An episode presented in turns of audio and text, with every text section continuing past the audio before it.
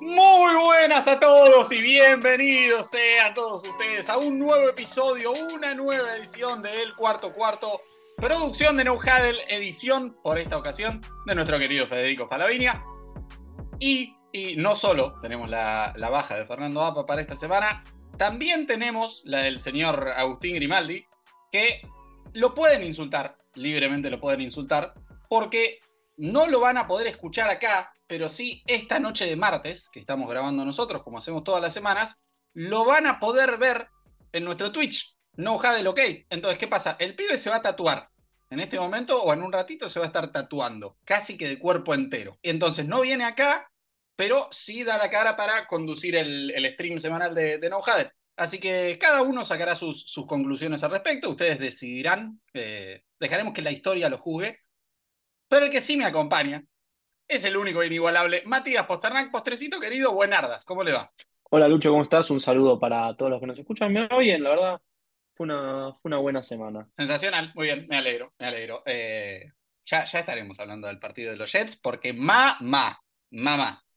Bien, eh, mira, va a suceder lo, lo siguiente porque para esta semana, obviamente al ser solo dos, no vamos a, competir en, la trivia semanal, pero se nos ocurrió eh, hacer que, jueguen ustedes igual, mientras tanto.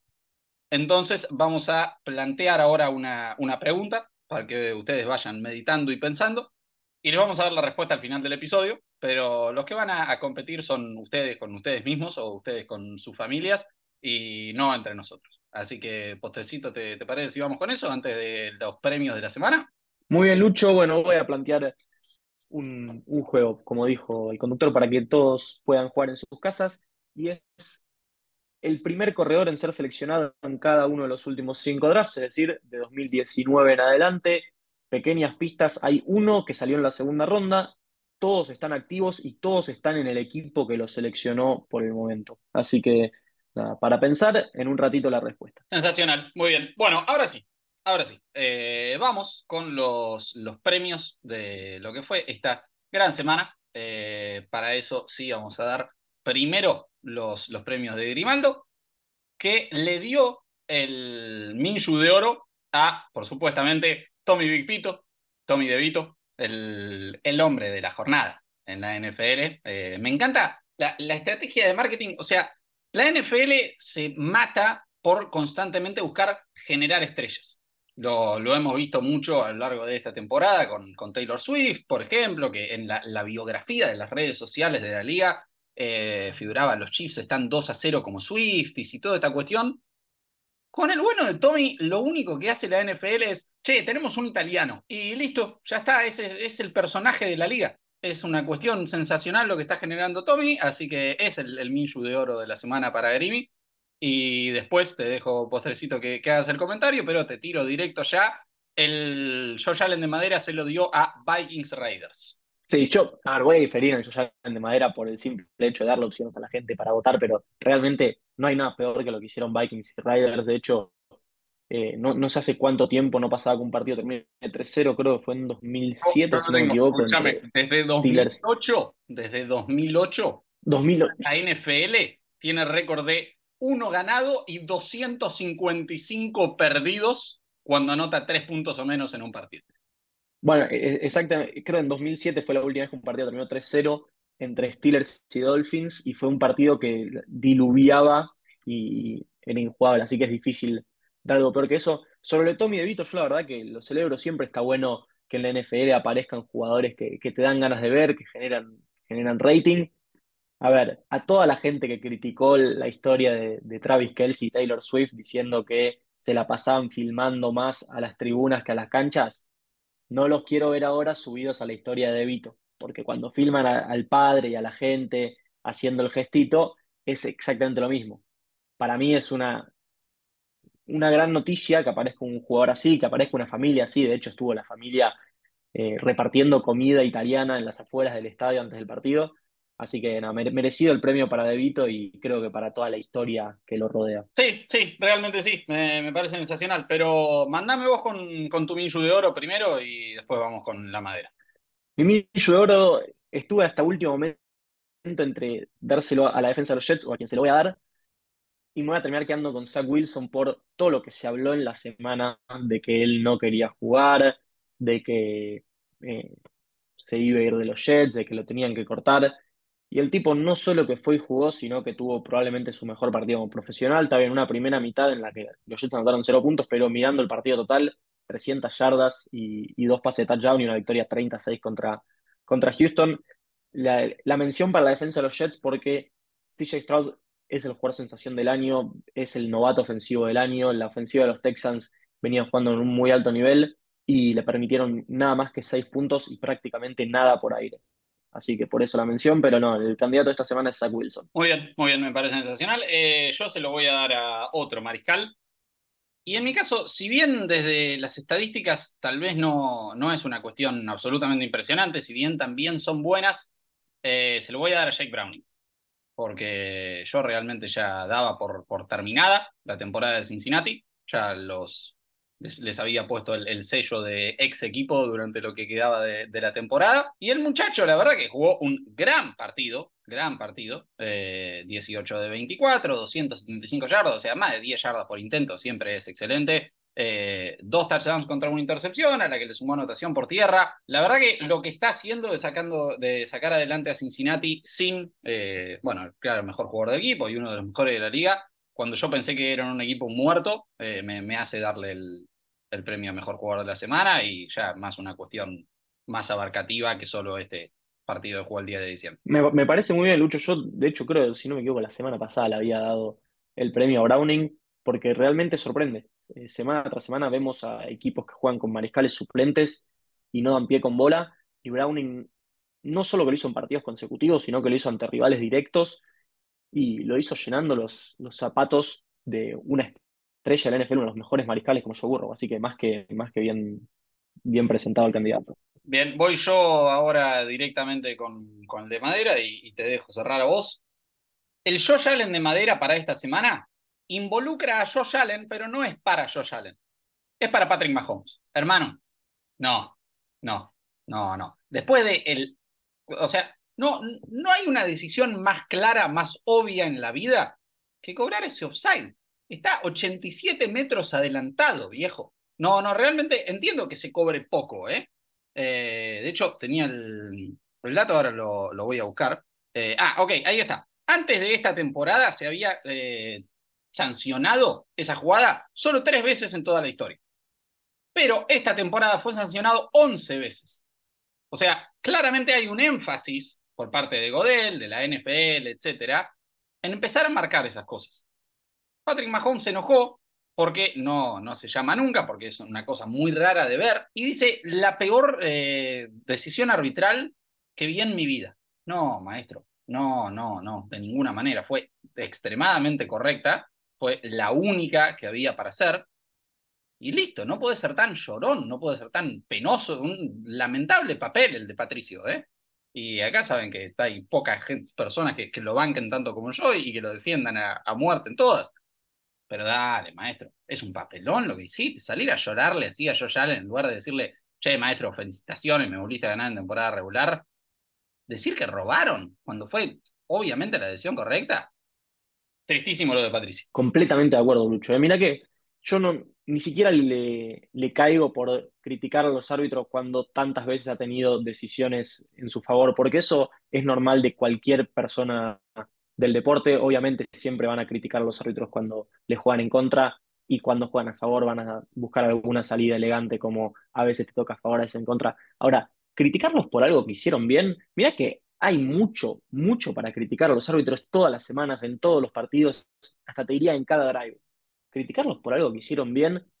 A ver, entiendo su argumento de no tuvo ningún, ningún implicamiento en la jugada, ninguna implicación perdón, en la jugada, eh, pero se cobran, o sea, para algo están las reglas, porque si no, no sé, me remonto unas semanas atrás, cuando Bills pierde con Broncos por poner 12 jugadores en cancha y Will Lutz cerró un field goal, eso tampoco tuvo nada que ver. Y Bills no salió a quejarse porque la jugada, eh, porque los 12 hombres no tuvieron nada que ver con el field goal errado. Entonces, las reglas están para cobrarse y así tiene que ser. Entonces, yo creo que quejarse de algo que cobraron bien es caer bajo, bajo, bajo.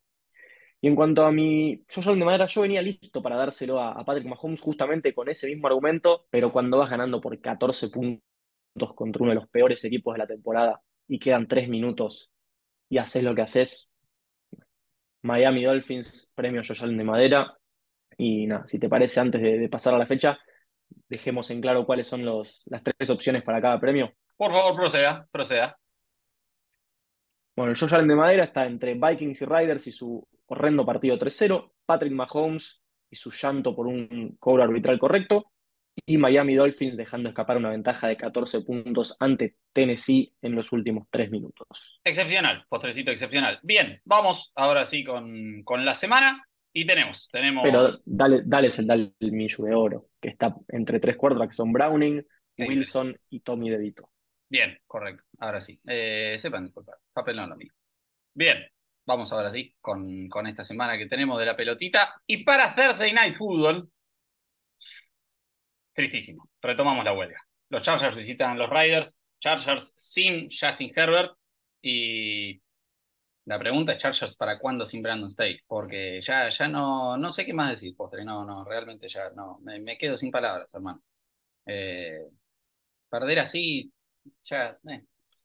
basta, por favor, basta. A ver, justamente venimos de postular para premios a dos mariscales suplentes. Que esté lesionado Justin Herbert no es excusa para jugar tan mal Considerando además el, talento que tiene Chargers disponible, basta de Staley. La realidad es que estar 5-8 a esta altura de la temporada es un fracaso, se mire por donde se lo mire, perdiendo muchos partidos que no debería haber perdido, el otro día claramente superado por un rival divisional. No sé cuánta fe le podemos tener a Easton Stick, pero hablar de este partido me parece perder tiempo. Vamos a ir con triunfo de los Raiders porque son locales. Ah, ¿cuánto? 2 a 0, 3 a 0. Me parece bien, pero a ver, lo, lo que sí quiero decir una cosita más de, los Chargers del partido pasado y por qué realmente estoy tan cansado y basta de, todo, de Brandon Staley y de absolutamente todo. Eh, la ventaja para los Broncos debería haber sido incluso más amplia, porque Jerry Judy, otro que pensé en, darle el, premio Josh Allen de madera, justamente por, por esta cuestión y porque estoy cansado de él. Eh, hay un, o sea, hermano, practicame un poquito el toe drag. Es un touchdown muy sencillo el que deja pasar eh, Jerry Judy, que realmente estaba hecho y no, no arrastra el piecito. Entonces, el, resultado realmente tampoco termina de reflejar lo, gigante que fue la diferencia entre ambos equipos. Así que sí, nada, hasta ahora sí que todo bien con, con Browning y, con los Bengals. Eh, para los Chargers, digo, terminada, temporada completamente terminada. Y para este partido sí, voy a ir con, con victoria para los Riders. Eh, voy a ir con 3-2. 3-2. Bien, ahora sí, nos metemos en el sábado. Habemos tres partidos este sábado. Y juega. El bueno de Jake, juegan los Bengals, reciben a los Vikings. ¿Cómo lo ves? Difícil, difícil pensar con qué Vikings nos podemos encontrar, ¿no? Porque realmente cuando llegó Josh Dobbs parecía que el equipo eh, hacía pie, parecía que el equipo se encontraba, que, iba derechito a playoffs y ahora están rajuneando para, encontrar puntos. Le hicieron 10 a Chicago y 3 a los Riders, si no me equivoco. Impresionante que en esos partidos hayan tenido marca de, de 1 y 1. Creo que Cincy parte como, como favorito. Tampoco estoy listo todavía para poner las manos en el fuego por, Browning, porque si bien lo acabamos de, halagar mucho y, merecidamente, hemos visto en muchas ocasiones quarterbacks que tras sus primeros dos, tres partidos les empiezan a sacar la ficha. Entonces, nada, creo que, que Bengals va a ganar este partido, pero no por tanto. Creo que va a ser parejo y voy a ir con, con un 17-13 para Cincinnati. Son, creo, las dos defensas mejores que los ataques que van a enfrentar. Sí, coincido en eso, coincido en eso. Eh, definitivamente no, no sería la primera vez que vemos ya las defensas eh, acostumbrarse o simplemente con la acumulación de tape, sabiendo qué pueden esperar de, un determinado mariscal o, jugador suplente. Y coincido con lo que decís de ambas defensas son mejores que las ofensivas. Yo en este caso voy a confiar un poquito más en la de Cincinnati, porque realmente siento que los, los números de la de Minnesota se ven tal vez un, poquito inflados por haber enfrentado ofensivas más pobres. Me parece que ante verdaderos eh, buenas ofensivas y, buenos equipos no han tenido buenos desempeños. No digo que Cincinnati sea uno de ellos en, este momento, y claramente acabamos de decirlo de que Browning muy probablemente tenga una pequeña regresión al menos, pero sí voy a confiar en que la de Cincinnati es un poquito mejor y que por eso se llevan un partido muy trabado. 17-14. Bien, pasemos ahora con, con el siguiente. Seguimos en el sábado, que repito, hay tres partidos. Los Steelers visitan a los Colts y ¿qué hacemos con el bigote? Sabes que es curioso, Lucho, porque si mirabas esta, esta triple cartelera de sábado antes de la temporada, veías un Vikings Bengals que podría ser muy, emocionante, veías un Steelers Colts que también podría ser muy emocionante, y realmente llegando a estos partidos no son nada que ver con lo que nos imaginábamos. Este, bueno, el primer partido sin los dos mariscales titulares, este partido sin Kenny Pickett y sin Anthony Richardson, que es el que, el que estaba pronosticado para ser el titular. Otro partido que me, cuesta porque Steelers, la realidad es que en las, dos, las últimas dos semanas no, ha demostrado nada. Y ustedes saben que yo soy fiel defensor de Mike Tomlin y, creo que, que, es muy bueno su trabajo en general, pero en las últimas dos semanas no hay con qué salvarlo. No hay con qué salvarlo. Tuvieron esa primera semana con el despido de Matt Canada, que pareció que la, ofensiva repuntaba, pero después, a ver, perder contra Cardinals y Patriots en semanas consecutivas es muy grave. Steelers estaba prácticamente en postemporada, tenía que ganarle a dos de los tres peores equipos de la liga y se metió solo en problemas, solito y solo. Voy con Colts porque es local, porque es un poquito más constante, pero lo mismo. Colts tuvo que enfrentar a Bengals y no, no vimos al equipo que venía jugando, no vimos al equipo que estaban puestos de, playoffs. Creo que, bueno, este partido es importantísimo para las aspiraciones de ambos, porque el que gane no solo que va a quedar con mejor récord, sino que eventualmente en un posible empate en, récord al final de la temporada le va a dar ese, ese beneficio en el tiebreaker. Eh, otro partido de poco punto veo y sí, vamos a quedarnos con, los Colts para llevárselo por 16-13. Sí, eh, yo la verdad que después de ver lo, lo, que vi de los estilos estas últimas dos semanas no les puedo dar la victoria acá. Entiendo que que los equipos tienen sus, sus, montañas rusas semana a semana y que no, no, no vas a jugar siempre como jugaste la, semana anterior, pero no, no me siento con confianza como para darles la, victoria acá. Se la voy a dar a, a Indianápolis por 23 a 21. Pero te quiero consultar a vos, Postrecito, que bien acabas de decir, eh, defensor de, de, Mike Tomlin. Vi, tal vez viste vos, muchas críticas eh, o planteos de, che, todo fenómeno con Mike Tomlin, nunca una, una temporada perdedora, todo fantástico, pero la verdad es que desde que perdió eh, a ese increíble trío de las B largas en Big Ben, eh, Antonio Brown y Le'Veon Bell, la verdad es que no, no, no está compitiendo por nada serio.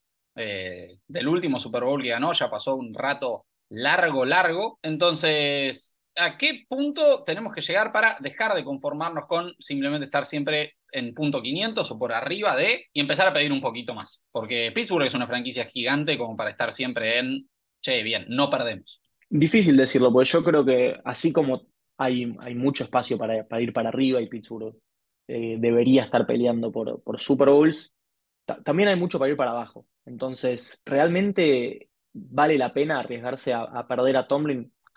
Está bien, con Tomlin hace rato que no, no avanzan profundo en postemporada, creo, si, no me equivoco, es 2018, que pierden con Jacksonville en, ronda divisional. Eh, 38-35, una cosa así, pero cuesta encontrar un head coach que te haga competir todos los años.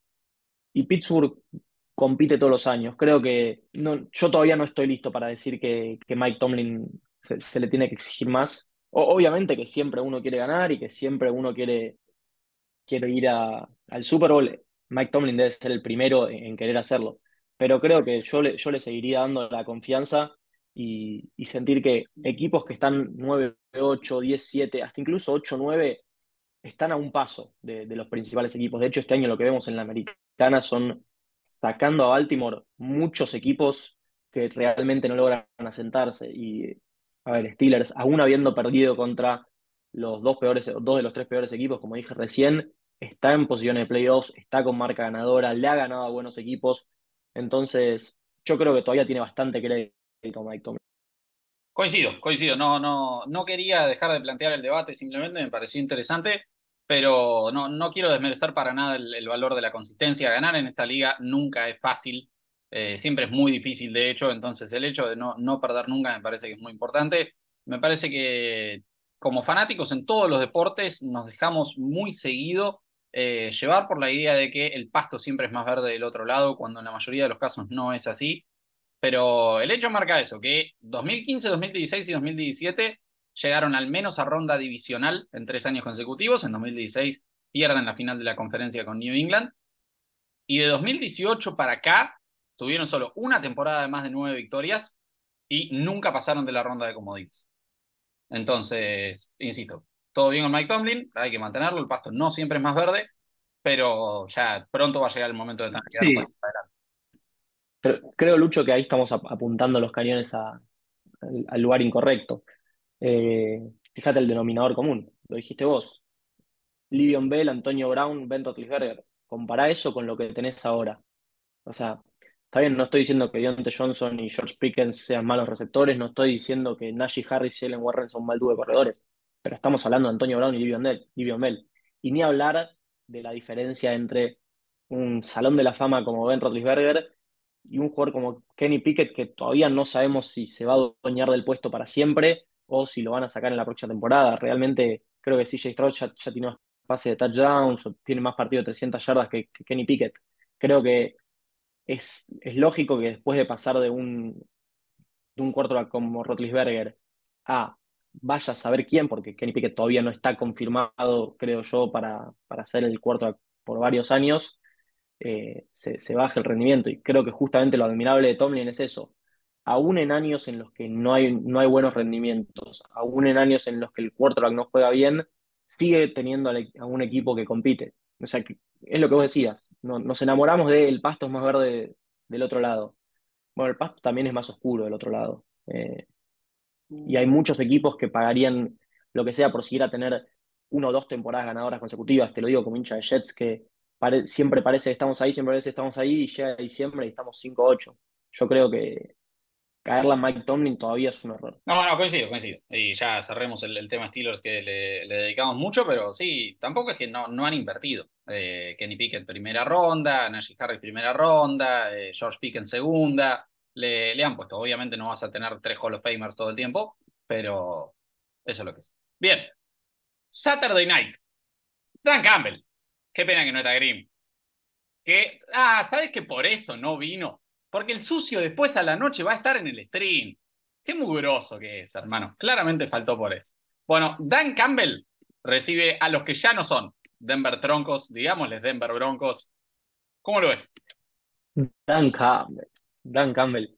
Que Dan Campbell es, uno de los entrenadores en jefe este año con más suerte de toda la liga. No solo por el calendario que tuvo, rivales accesibles por todos lados, sino por rivales eh, diezmados, por los mismos Lions que no, no, tuvieron, no tuvieron grandes ausencias por lesión, de hecho son uno de los pocos equipos que no tuvo problemas con, con el mariscal de campo. Realmente perder contra Bears de la forma en que lo hicieron eh, es, muy preocupante, ¿eh?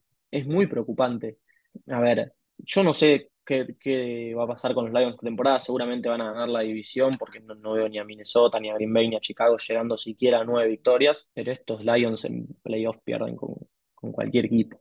Decir que, la conferencia nacional va a entrar, no sé, capaz hasta que, hasta que entran los Bears, pero eh, tienen, tienen que ajustar. Jared Goff, desde que Grimmy dijo que Jared Goff tenía que ser considerado para el MVP, es probablemente el peor quarterback de la liga. Eh, tiene todas las jugadas turnovers muy costosos para su equipo y la defensa contra cualquier quarterback que tenga un poco de movilidad es un desastre. Pero un desastre, ¿eh? Y los Broncos, lo dijiste vos, ya no son más los troncos, tienen a un, uno de los mejores wide receivers de la temporada en Curland Sutton, que todas las, todas las fechas nos da una atrapada sensacional, una atrapada para decir, mira lo que este pibe. Y la defensa, algo pasó, algo cambió y no tiene nada que ver con la que le permitió 70 puntos a Miami. Es una defensa que constantemente pone presión, que genera pérdidas, que está veloz, que cubre bien. Creo que lo va a ganar Denver. No me sorprendería ni un poco que lo gane Denver. Y bueno, eh, vamos a ir con, el triunfo entonces para Racelio Wilson por 27 uh, a 20. No, no, no solo no me sorprendería ni un poco que lo gane Denver, me sorprendería que lo gane Detroit. de verdad, porque, a ver, analicemos un poquito la de temporada de, los Lions, y no solo es la forma en la que acabas de perder contra Chicago, es, deberías haber perdido el partido anterior también. O sea, sobreviviste de milagro de no perder ambos, ser sweepeado por Chicago, hermanito, ma, ma. Después, a ver, está bien, le, ganaste a, Kansas City por un punto la primera semana, en un partido que te, lo regalan los, los receptores, pero está bien, le ganaste a Kansas City. Después, ¿qué?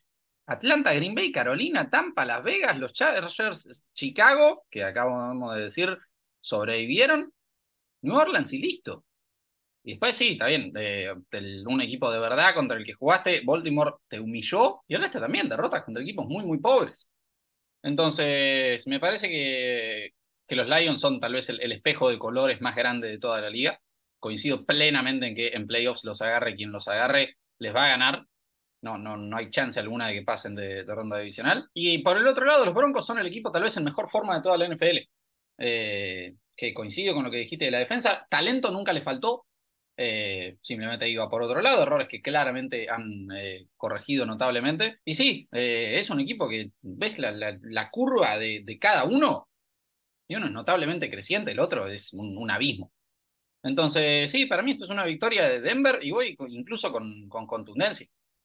para mí lo van a ganar 31-14. Pero bien, ahora sí, salimos entonces del sábado, nos metemos en el domingo y al barco le agarró alergia, postre y agarró alergia. La NFC Sur fue la NFC Sur.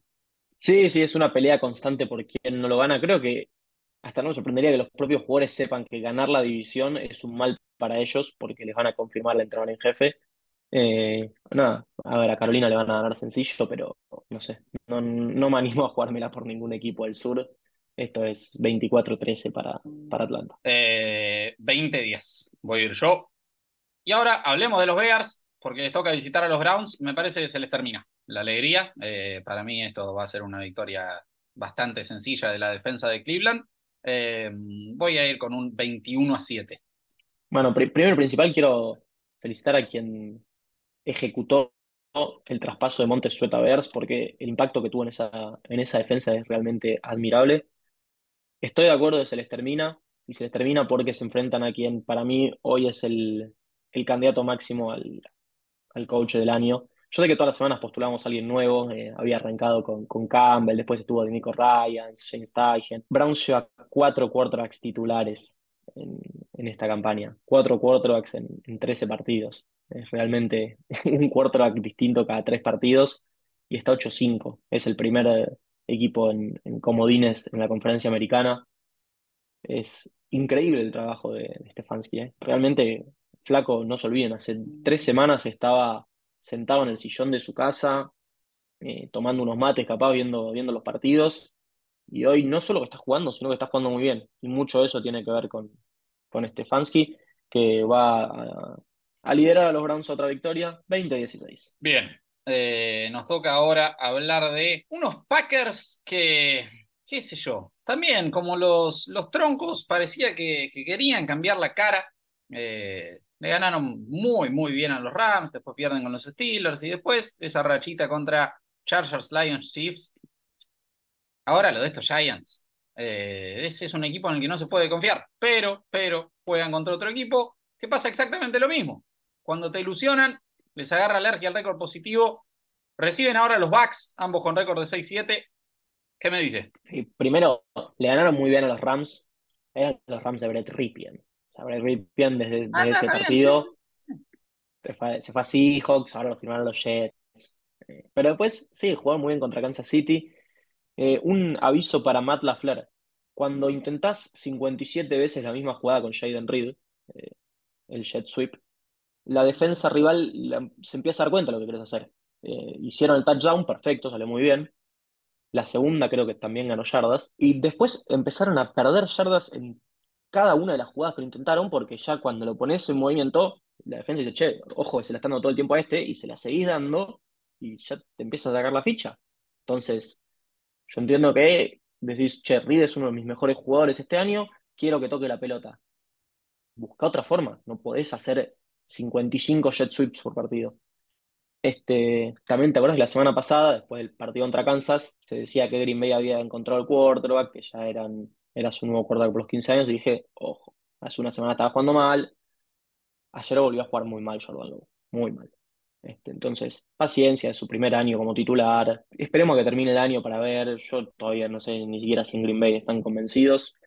Eh, no sé, no sé, este partido re- realmente lo que dijiste vos, son dos equipos que no sabes qué esperarte semana a semana. Voy con el equipo de casa, voy con Green Bay, poco convencido, pero un 23 a 20 se puede llevar. No, me parece bien y coincido. Eh, a ver, en Green Bay también hay, varias cosas que mejorar, ¿no? Lo de Joe Barry ya hay veces que, que realmente no lo entiendo, el coordinador defensivo. Diga, Por cuarta vez en la temporada le corrieron para más de 200 yardas. son varias las cosas a, a corregir en Green Bay realmente. Eh, yo empezaría por el, el susodicho, por el coordinador defensivo. Eh, realmente hay, hay cosas, qué sé yo, desde poner un liniero a marcar a Devonte Adams, ya todo eh, se vino cuesta abajo. Entonces, voy a ir ahora con Green Bay, porque si bien tiene estos eh, valles bastante bajos, me parece que son el, el equipo más consistente y el que ha mostrado ciertas cosas buenas, pero muy, muy justito. Eh, voy a ir con un 24-23 para ellos. Bien, postrecito, antes de seguir con el siguiente partido, dos cosas. Una, les voy a recordar que sea de donde sea la plataforma que nos estén escuchando, likeen, comenten y se suscriban. Nos hacen un favor enorme al hacerlo. Que nos sigan también en arroba en, en Twitter y ahí van a poder eh, votar sobre los, los premios de la semana y, y demás. También nos siguen en arroba NFL en tanto en Twitter como en Facebook e Instagram. Y te voy a pedir que des, vamos con las dos primeras respuestas de, de la trivia de hoy. Muy bien, recordándole a todo el mundo la trivia que es los últimos cinco corredores en ser seleccionados eh, primeros en el draft, no en primer lugar global, sino el primer corredor de, de cada draft. Por supuesto, el de este año, Villan Robinson de los Falcons. El del año pasado es el que anuncié que había uno de segunda ronda. Brie Hall fue el primer corredor, lo seleccionaron los Jets. Bien, toca hablar de los Jets, postrecito. Porque van a visitar a Miami, partido divisional. Pero antes, déjame, porque fue, fue realmente algo sencillamente poético. Fue algo magistral la primera mitad que jugaron entre ambos. Y para los que no tuvieron el privilegio de ver el partido entre Jets y Texans, paso a decirles cómo terminó cada serie ofensiva de ambos equipos. Despeje, despeje, despeje, despeje, despeje, despeje, despeje, despeje, despeje, despeje, despeje.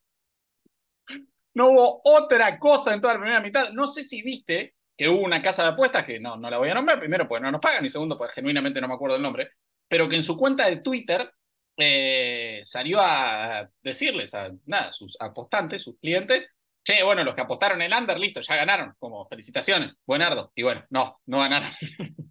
Mirá, eso que acabas de decir sería un poco más gracioso si tan solo unas horas después Raiders y Vikings no hubieran hecho eso por la totalidad del partido, prácticamente.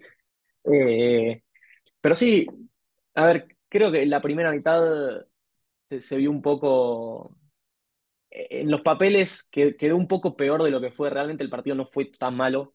Eh, pero bueno, los Jets ganaron. Los Jets ganaron y creo que fue una demostración de lo que podría haber sido este equipo, ni siquiera con Aaron Rodgers, sino con una ofensiva competente. Porque la defensiva, como dije al principio del programa, agarró uno de los mejores ataques de la liga, la segunda ofensiva aérea más productiva, y la dejó en seco. O sea, los Jets tienen tres cornerbacks de altísimo nivel Sos Garner, DJ Reed y Michael Carter segundo. Y nada, te da un poco de pena todos los partidos que los Jets dejaron, dejaron escapar.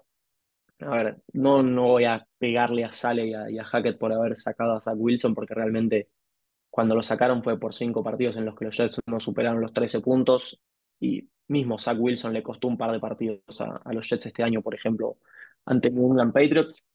Pero bueno, realmente es una lástima que recién ahora aparezca esta versión de, la ofensiva que, a ver, lo dijiste vos, al entretiempo iban cero puntos, ¿eh? Yo sé que el 30 queda bastante bien y parece que fuimos una super ofensiva. Al entretiempo iban cero puntos, entonces con pinzas. Nada, bien por la defensiva que hizo lo que, lo que vino haciendo todo el año. No creo que, le dé para ganar la Miami, la verdad. Es, esto es derrota y, ya eliminado de, de las chances de playoffs, que igual de todas formas son, son muy remotas. Si los Jets ganan sus cuatro partidos restantes, creo que es un 10% de chances de, ir a playoffs. Involucran resultados como que los Chargers de Easton Stick le ganen a, a los Bills y, cosas así. Pero bueno, por lo menos contento de, de ver a Zach Wilson jugar bien porque realmente le tengo aprecio, me cae bien. eh, y de ver a los Jets ganar. Y bueno, sobre Miami, no, no sé si había un mejor partido para ellos que, que los Jets después del papelón que hicieron contra Tennessee. Eh, el Josh Allen de madera no fue en vano. Realmente dejar escapar esa ventaja en tiempo regular, porque sé que había pasado en overtime que un equipo que perdía en los últimos tres minutos por 14 lo termine ganando, pero en tiempo regular, en 767 oportunidades que un equipo perdía por, por 14 puntos o más en, los últimos tres minutos, no había ganado ninguna. Y lo que dije, no es cualquier equipo, pues son los Titans que vienen muy mal este año. Entonces, nada, creo que el, el- el foco de Miami ahora está en ver si Tyreek Hill puede llegar al 100% del partido, porque esa ofensiva sin Hill se vio muy mal, eh, muy mal. Así que, asumiendo que Tyreek Hill llega y juega, y que la ofensiva de los Jets se parece un poco a lo que vimos en la segunda mitad, porque es cuestión de aprender de lo que funcionó, voy a decir que, que lo gana Miami, pero 23-17, no, no por tanto. No, no, a ver, eh, yo lo, lo primero que quiero destacar de los Jets, más allá de, de la ofensiva, es la defensa. Eh, tengo muy poco para agregar a lo que dijiste sobre el partido, pero sí quiero decir que, que Robert Sale me, me parece que se está, está demostrando por qué merecía el, ascenso de coordinador defensivo de los 49ers a, a su actual cargo de head coach.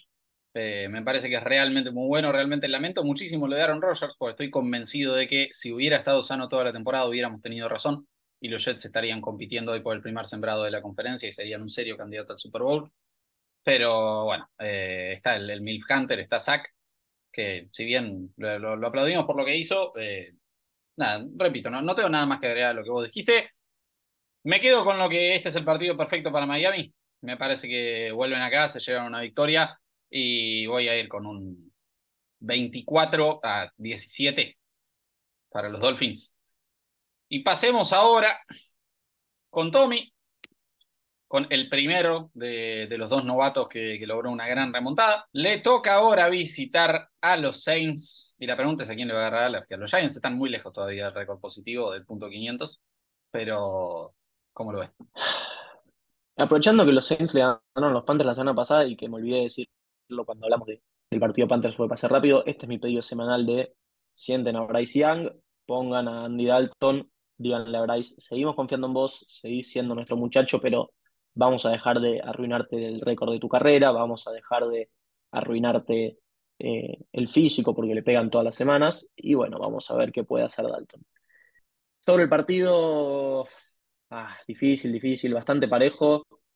Los Saints son un equipo que, lo vengo diciendo hace mucho tiempo, tienen más talento del que muestran. Realmente no, no se explica cómo, cómo son tan malos. Bueno, creo que sí se explica porque Derek Carr fue una apuesta que salió, salió muy mal, muy mal. Y no me sorprendería que este sea su primer y último año con, como quarterback titular de la franquicia, por la cantidad de golpes que le están dando, por el nivel que muestra, porque los Saints probablemente terminen quedando afuera. Y nada, vamos a confiar en Tommy DeVito, en el, en el Tano y en su agente mafioso para continuar con esta racha de triunfos y hacer la NF, de la NFC un lugar aún más caótico, porque esos últimos dos lugares de, de playoffs es como si nadie quisiera adueñarse de ellos, es como que todos se lo están pasando como si fuera un- una papa caliente de quédatelo vos, quédatelo vos. Así que vamos a decir que, Giants va a New Orleans a ganar 23-21. Realmente muchas imágenes de Tommy, agente y, y familia son de escena de bautismo de película de mafiosos, porque es todo muy extremadamente italiano. Lo de Derek Carr, a ver, yo creo que nunca más va a ser titular, obviamente va a seguir teniendo oportunidades, eh, va a, seguir con, con, trabajo en la liga por varios años más como suplente ante la, lesión de un titular, pero creo que nunca nadie más lo va a contratar para que sea el quarterback uno del equipo, sino simplemente una potencial pieza de recambio. Es uno de los peores experimentos de esta temporada. Y dicho eso, sí, eh, me sumo. Vamos con Tommy. Victoria para los Giants 24 a a 19, ¿por qué no? Texans Titans. Partido divisional importante y un Houston que quiero creer se va a reponer y un Will Levis en el que, si bien me está sorprendiendo, eh, realmente pensé que, que, le iría mucho peor, sigo sin confiar. ¿Qué me dice? Revenge Game. De la mano de los viejitos Piola, Tennessee va a ganar este partido y te digo por qué. Porque Derrick Henry ama jugar partidos divisionales y este año todavía no lo demostró. Todavía nos debe ese partido divisional en el que decimos que es el rey de, de la AFC Sur y porque Nuke Hopkins le va a jugar a su, su antiguo equipo y va a demostrar todo su talento. Porque sí, quizás no es el mismo que era hace algunas temporadas, pero lo mostró ante Miami, sigue teniendo mucho para dar, mucho para dar.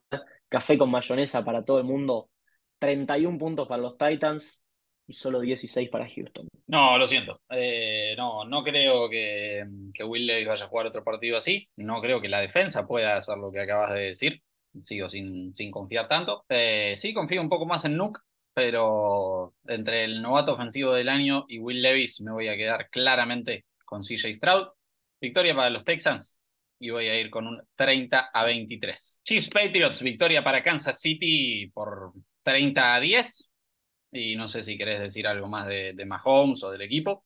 No, no, no, simplemente agregar que le pegamos a Mahomes, también Andy Reid, que se sumó a esa protesta insólita de me tenían que haber avisado. No, maestro, la regla la tenés que saber, las tienen que saber tus jugadores y, y cumplirlas. Me, me, pasa una cuestión, igual quiero decir algo con, con Kansas City porque hay eh, un, un, drop contra los Lions, uno contra, contra Denver, eh, de Sky Moore, el, el, offside de ahora, eh, hay varios partidos, varias jugadas puntuales a las que se puede apuntar para decir, esta es la, la simple diferencia entre 12-1 y 8-5, pero lo, lo, primero que quiero decir es, ya no me animo a decir que vamos a tener el Arrowhead Invitational, o sea, no, no sé si, tal vez sí, porque Baltimore pechea, pero ya te digo que, que, Kansas City no va a entrar a playoffs como el primer sembrado de la AFC. Y salvo que tengamos una pecheada así de Baltimore, que hoy para mí es eh, mejor equipo que, que, Kansas City y me genera más confianza, no sé si Kansas City está para el Super Bowl.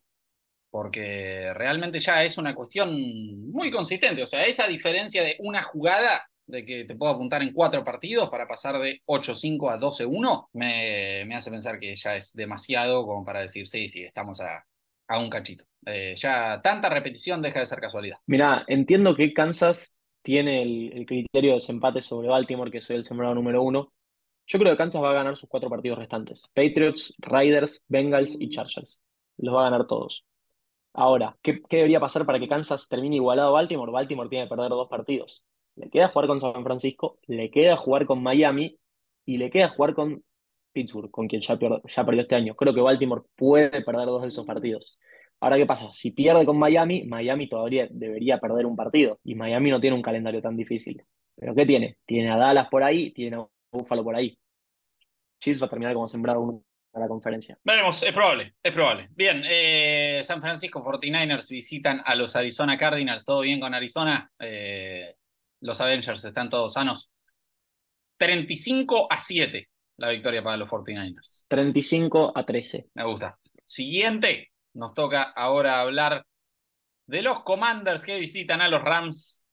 Y es triste lo de Washington, ¿eh? Es flojito. Eh, para mí esto es una victoria de Los Ángeles, está mejor. 20-17. Esto más que una predicción es un deseo. Me gustaría ver a los Rams en playoffs como uno de los equipos de Comodín. Creo que de todos los equipos que están ahí dando vueltas, es el mejor equipo. Eh, porque Stafford está jugando muy, muy bien. Porque Cooper, Cooper y Nakua son muy buen dúo de, receptores y porque la defensa, si bien tiene muchos jóvenes, con Aaron Donald a la cabeza, siempre está. Creo que de todos los equipos que, que, estamos, que están ahí peleando por el 6 y el 7, el único que puede dar, aunque sea espectáculo, en un partido de playoffs es Los Ángeles, así que ojalá que, que le vaya bien a McVay en casa contra Washington. 33 a 16. No, lo que me genera ilusión es los Ángeles viene de jugar un partido durísimo contra Baltimore y Washington viene de semana libre. Eso es lo, lo, único a lo que puedo apuntar para decir que Washington no puede ganar. Pero después de ver justamente lo que hizo... Los Ron Rivera, la maestra. No, no, por eso, por eso. Eh, no, Ron Rivera. Victoria para los Rams y vamos con un 30 a 20. Bien. Siguiente partido, Cowboys Bills. Potecito, le tengo que hacer una pregunta. Y no, no, no lo vamos a hacer muy largo, porque ya es la tercera semana consecutiva que hablamos del tema, pero a Dakota le tenés que dar un botito más para MVP ahora. ¿Por qué no? No, no, es, es mi momento para pedirle perdón a Cowboys y reconocer mi error. Eh, creo que lo que les venía pidiendo hace tantas semanas, que es una victoria contra un buen equipo, lo hicieron y con mucha claridad. Igualmente creo que Eagles va a ganar la división por el calendario que le queda a Eagles, el calendario que le queda a Cowboys, y porque aún si Cowboys gana todo no depende de sí mismo. Pero no, Cowboys la verdad que me demostró que estaba equivocado. Sí, Dylan me demostró que estaba equivocado con él. Sigue sin parecerme uno de los mejores tres receptores de la liga, pero está ahí arriba y lo demostró en un partido importante. Pero ¿qué crees? Mi, voto para MVP sigue yendo para, para el lado de San Francisco y pido entre ellos dos eh, de esta temporada. No sé cómo alguien ignora, ignora eso y, le dice que no perdí. Eh, mira, a ver, pasa lo, lo siguiente. Eh, estaba muteado. En stats son exactamente iguales. Eh, están realmente muy, muy parejos, incluso en victorias. Es como realmente una cuestión muy, muy, muy similar. Es un empate técnico. Casi mismo porcentaje de pases completos, yardas por juego, touchdown, intercepciones, pase rating, eh, puntos del, equipo por partido, récord, todo. Lo único que tiene Brock Purdy es que está haciendo una de las mejores temporadas de la historia en cuanto a yardas por intento de pase.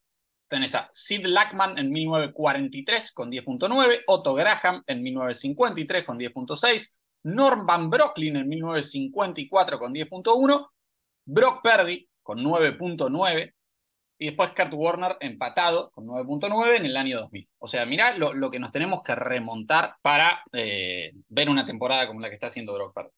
Eh, realmente otro deporte. Ahora, eso de yardas por intento, me está contando las yardas después de la recepción.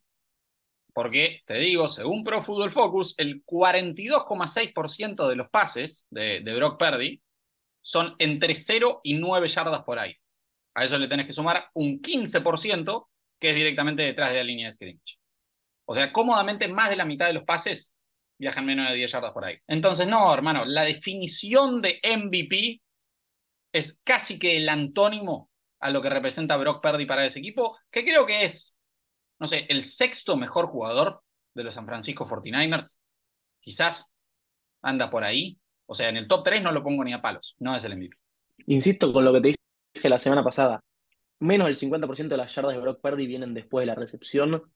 Y el año pasado Mahomes ganó el MVP con más del 50% de las yardas después de la recepción. Ese argumento no corre de ninguna forma.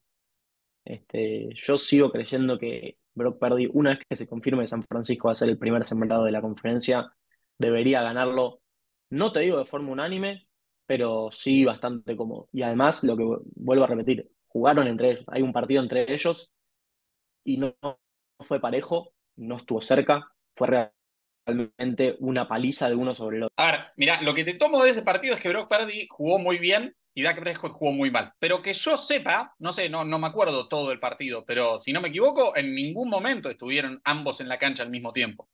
¿O no? Me parece que Brock Purdy jugó contra la defensa de Cowboys y Dak Prescott jugó contra la de 49ers. Eh, el, el mano a mano en este deporte es una cuestión, o sea, cuando hablas de jugadores individuales y no de equipos, es una cuestión a tomar con pinzas, cuanto menos. ¿Quién pesó más en ese partido? Está bien, está bien, ok, no, eso ya te lo concedí. Uno jugó muy bien, el otro jugó muy mal, pero mano a mano, qué sé yo. Bueno, eh, lo ganan los Cowboys, viejo, no me interesa lo que hayan hecho los Bills contra Kansas City. Eh, Bills afuera de playoffs, lo gana Dallas, lo gana 34-27. ¿Viste ya? No, pero vamos con 34-27, me. Sensacional, sensacional. Muy bien, eh, ahora sí, Sunday Night Football, los Ravens visitan a los Jaguars. ¿Y qué querés que te diga? Eh, me parece que es un, un, partido, para mí, bastante predecible. Eh, los Jaguars son muy buen equipo, son locales, todo absolutamente fenómeno. Baltimore hoy es el mejor equipo de la AFC. Va a ir a Jacksonville y lo va a demostrar. Así que victoria para los Ravens. Voy a ir con un 23 a 17.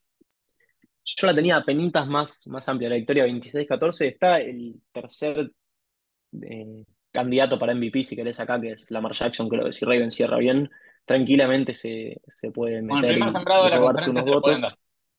Exactamente. Los Jaguars. Los Jaguars, Lucho, nosotros creo lo venimos diciendo hace bastante que su récord es más de lo que muestran, ¿eh? Su récord es más de lo que muestran. Es un equipo que no convence. Es un equipo que vos, vos lo ves jugar y decís, estos tipos no van a ningún lado. Estos tipos no, no van a pasar la ronda de comodín y creo que han dejado pasar muchas oportunidades de tener un récord aún mejor, incluso jugando de la manera que están jugando. El partido pierden contra Browns, yo casi que te puedo decir que lo pierden solos, no le quiero sacar mérito a Browns, pero jugada en cuarta y tres que dejan un receptor solo, solo en el medio de la cancha. Eh, nada, no creo que les dé para, para ganar la Baltimore. No, me parece que para nada. Y en realidad, o sea, di, una, un resultado parejo de solo una posesión para este partido. Me, le, tengo fe en ese sentido a Jacksonville, pero no, no veo cómo lo pueden ganar y me voy a los partidos que jugaron contra los verdaderos eh, equipos o, o simplemente mirá sus derrotas. Eh, los partidos que pierden, los pierden con ganas. Entonces, sí, qué sé yo. Eh, 37-17 te comiste con Houston, 34-3 con San Francisco, qué sé yo. Eh, me parece que lo, lo gana cerrado, pero lo gana Baltimore y no veo cómo lo gana Jackson. Monday Night, de Seattle no voy a decir mucho. eh, me, me parece una cuestión muy simple que contra los Avengers sanos es muy difícil ganar. No, no, no, no voy a culpar tanto a, Seattle por el, resultado del partido. De lo que sí quiero hablar es de DK Metcalf. Que, qué persona a la que no le da la cabeza. eh. Es realmente tremendo. Eh, vi algo en, Twitter hace un rato de que Kyle Shanahan en la previa al partido les mostró a los jugadores muchas escenas en las que a DK se le traba la croqueta y se va del partido y empieza a, mandarse cagadas. O sea, ya era parte del game plan sacarlo del, partido y lo hicieron con mucha facilidad. Eh, después tampoco es que Fred Warner quede completamente exento de culpa, ¿eh? O sea, cómo va y, y lo, aplasta de atrás, cómo le empuja la cabeza por la espalda, eh, es medio cualquier cosa, pero a DK Metcalf no le da la cabeza. Eh, es un jugador infumable, infumable. Así que realmente muy, muy exasperante tenerlo en tu equipo, muy molesto, muy cansador. Así que voy a decir algo, voy a decir algo, ya te, te dejo que, que hables de, de DK Metcalf, te dejo ese pie, pero quiero decir algo más de, de Filadelfia y de la defensa, principalmente, porque en los primeros 10 partidos, Filadelfia permitió 21 puntos por juego, en los últimos 3 permiten 36,3. En los primeros 10 permitieron 324 yardas totales, en los últimos 3, 451. Yardas terrestres duplicaron de 76 a 152. Touchdowns terrestres pasamos de 3 en los primeros 10 partidos a 5 en los últimos 3. La verdad que los últimos partidos de la defensa de Filadelfia no, no son medio pelo, no son malos, son pésimos, son groseramente horrendos. Mirad los números de la temporada y también son un desastre, 28 en puntos por partido, 30 en touchdown permitido en zona roja, últimos en porcentaje en terceras oportunidades, 28 en yarda de pase por juego, 31 en touchdown intercepciones de los rivales, 29 en pase rating de los rivales. Filadelfia no está para competir para el Super Bowl este año. No es candidato. Bueno, después volvemos a, la predicción de partido. Sobre DK Metcalf, ¿qué querés que te agregue? Lo decimos año tras año. Ya es normal verlo tener este tipo de actitudes y es una lástima porque es un gran jugador, tiene talento para ser probablemente el mejor receptor de la liga, pero eh, estas actitudes lo comprometen demasiado.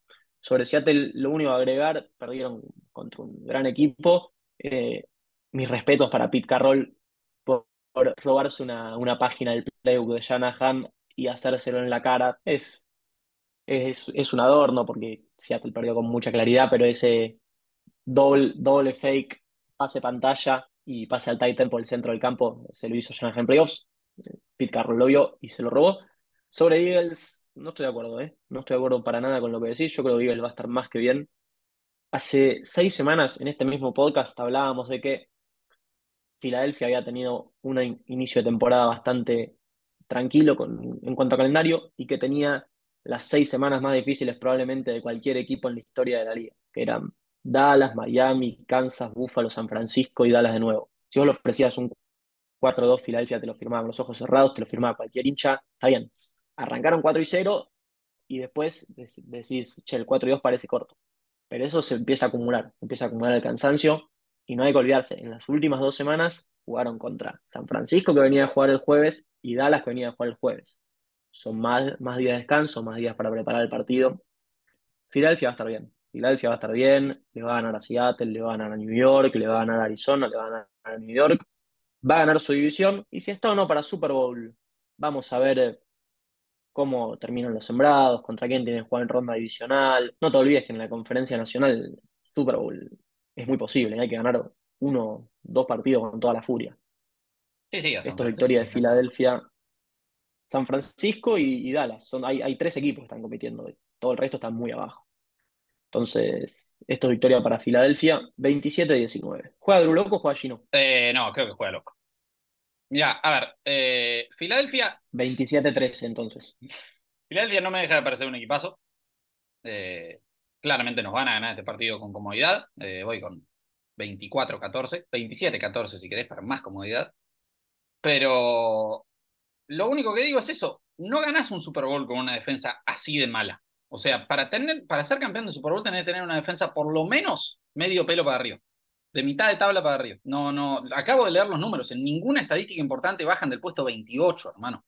Hay un par en las que son los peores. Con eso no, no, no puedes ganar el Super Bowl. Eso es todo lo que digo. Filadelfia me sigue pareciendo un equipazo. No van a ganar el Super Bowl. Eh, hay, hay, un solo equipo de 32 que lo gana. No, no me parece un insulto decir que no lo van a ganar pero no lo van a ganar. Bien, eh, ¿algo más para agregar o vamos ahora sí con, con las garantías? No, no, no. Creo que hoy los candidatos al Super Bowl están muy claros en cada conferencia y se mantiene la teoría esa de que el logo del Super Bowl está pintado con los colores de los equipos que van a llegar, eh, porque San Francisco y Baltimore me parece que hoy tienen bastante ventaja sobre sus perseguidores. Bien, eh, ¿querés terminar la trivia? ¿Querés dar las respuestas remanentes? Por supuesto, nos quedó pendiente la trivia, este, repitiendo una vez más. Es el primer corredor seleccionado en cada uno de los últimos cinco drafts. Ya habíamos revelado las primeras dos respuestas, que son Villan Robinson este año, posición número 8, y Brie Hall el año pasado en la posición número 36. En 2021 fue Najee Harris el primero, si alguno tenía Travis Etienne, Etienne se fue una selección después de Najee. En 2020 el primer corredor seleccionado fue Clyde Edwards Hiller a Kansas City en el puesto número 32. Y en 2019, Josh Jacobs, hoy corredor de, los Raiders, sigue siendo, lo seleccionaron en el puesto 24 y sigue estando con, su equipo. Yo realmente recordaba que el, uno había sido Travis Etienne. Estaba, estaba muy confundido ahí. Pero bien, me, gustó. Buena, buena trivia. Creo que la, semana que viene te, toca a vos. Te vas a tener que, que armar otra. sí, vamos a tener que, que repensar. Muy bien. Pero bueno, vamos a capaces los primeros cinco jugadores en recibir pases de touchdown de Tommy DeVito, no sé, hay, hay cosas para trabajar. Sensacional. Postrecito, eh, las que quieras, las de Grimy o las tuyas, pero vamos con garantías. No, voy con las de Grimy, después te mando a vos. Grimy elige a los Rams para ganarle a Commanders, San Francisco sobre Arizona y los Giants en New Orleans. Es muy muy Es, es realmente un papel lamentable el de Agustín Grimaldi el día de hoy. Eh, por su ausencia y por estas garantías. Eh, todos saben que todos saben que no va a ganar. Todos saben que no va a ganar. Tenemos que empezar a cobrar un servicio a, los equipos de la NFL para que Grimy garantice a su rival y, se lleven la victoria automáticamente. Pero si gana, todos saben que será algo que a él le gusta decir mucho, un Mickey Mouse Ring. Pero bien, ahora sí, eh, yo para esta semana voy a ir en tres partidos difíciles con tres grandes equipos. Voy a ir con los Denver Broncos, ya no más troncos. Voy a ir con los Dallas Cowboys y voy a ir con los Baltimore Ravens. ¿Qué tiene usted? Bueno, en Baltimore te acompaño y después voy a ir con el Barco, con Atlanta y con Tennessee ganándole a Houston. Todos partidos todos duros. Dos divisionales y diciembre. Maravilloso. Me gusta, me gusta, me gusta. Muy, muy buenas elecciones. Bien, eh, decirles, se likean, comentan y suscriben, sea de donde sea que, nos estén escuchando. Nos siguen en arroba y votan de los premios de la semana. Nos siguen en arroba NFL no tanto en Twitter como en Facebook e Instagram. ¿Postrecito algo más para agregar? O chau, chau, adiós. No, agradecerle a todos los que nos acompañaron hasta acá y nos reencontramos la próxima semana. Que tengan una excelentísima semana a todos ustedes. Muchísimas gracias por estar del otro lado, de verdad, como siempre, sobre todo los que llegan hasta acá, hasta el final. Abrazo grande para todos. Chau, chau.